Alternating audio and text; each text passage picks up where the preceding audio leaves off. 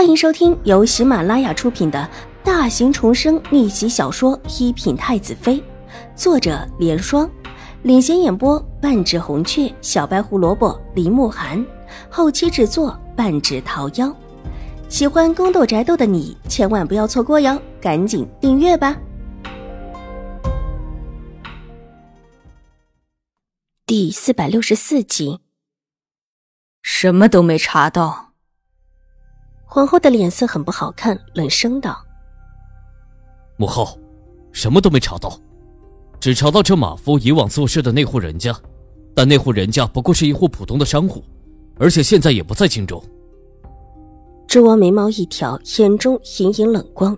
他怎么会不生气？从宫里出去，直接回府，但依然晚了一步。马夫居然因为害怕上吊自杀，这理由谁信啊？居然没有任何蛛丝马迹留下。母后，儿臣实在不知是什么人在儿臣的府上安了钉子，居然把手伸进了周王府。周王愤怒的拍了拍倚兰，他一直以为自己的周王府是个铁桶，现在才发现居然早就漏了风。如果没有今天楚留臣的事情，是不是自己什么时候死的都不知道？只要想到这里，心头这口火气就冲上来，下不去。他是周王，是皇后所生的嫡子，也是未来的太子，居然还有人往他这里伸手，如何不怒？母后，我回去直接让人查马夫的九族，即便他无父无母，我也让他九族皆诛。先别，这事儿你先别动手。这事儿你直接报给你父皇去。你去你父皇面前哭诉，就说有人在你的周王府中暗放了人，目的就是想要陷害你，求你父皇救命。好，儿臣一会儿就去。母后，您觉得这事儿是谁在对儿臣下手？周王点了点头，眉头紧紧的皱起，脸上神色很不好看。那个病秧子死了，你又被迁怒，这事谁得到的好处最多？谁就是想下手的人。自己唯一的儿子，居然在眼皮子底下被人暗算了。皇后娘娘如何不怒？这时候同样杀人的心都有了。楚留月，也不能否认不是楚留月。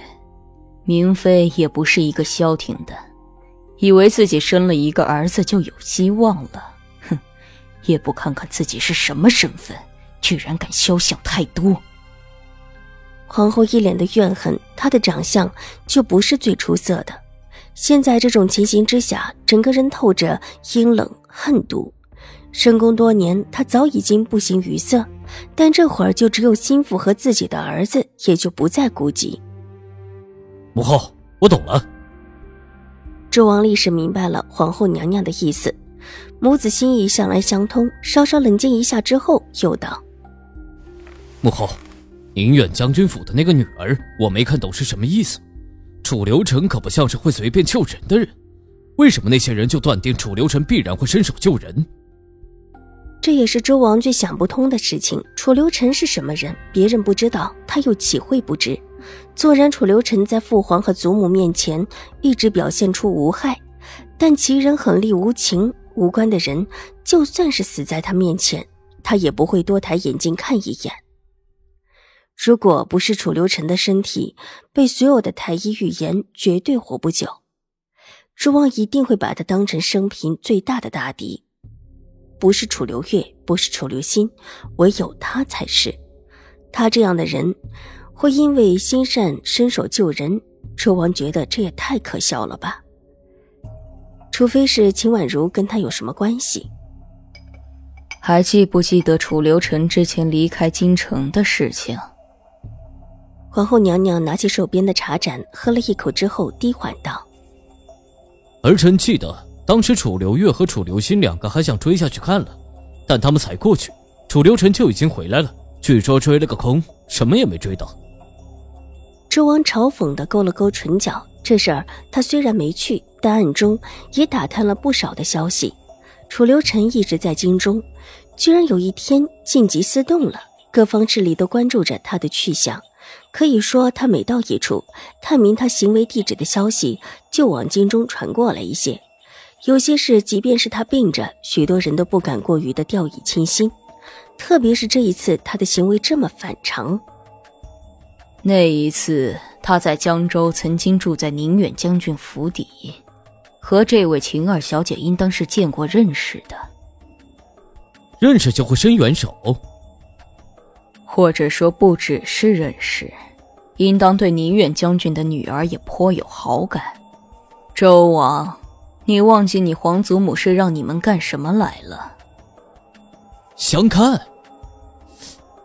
楚留臣不会是看上秦府这位小姐了吧？可这也实在是太小了点吧。方才楚留州也是看到秦婉如的相貌的，的确是容色出彩。可是毕竟年岁小了一些，这模样纵然是长得再精致，周王自己也不会有任何的想法。你没有，不代表楚留臣没有。秦府的这位小姐长得毕竟很出色。若他日长成，未尝不能成为一位绝丽的佳人。皇后娘娘见的美人不少，但看到秦婉如的容色时，也有一种惊艳的感觉。他日长成，那不还要好久吗？况且放着现成的美人不要，却去期待他日长成，楚留臣得多没见识才会这么想？周王冷笑，对楚留臣的品味进行了嘲讽。深深觉得楚留臣给皇家丢脸了。皇家想要什么样的美人没有，居然去期待一个还没有长成的女孩子。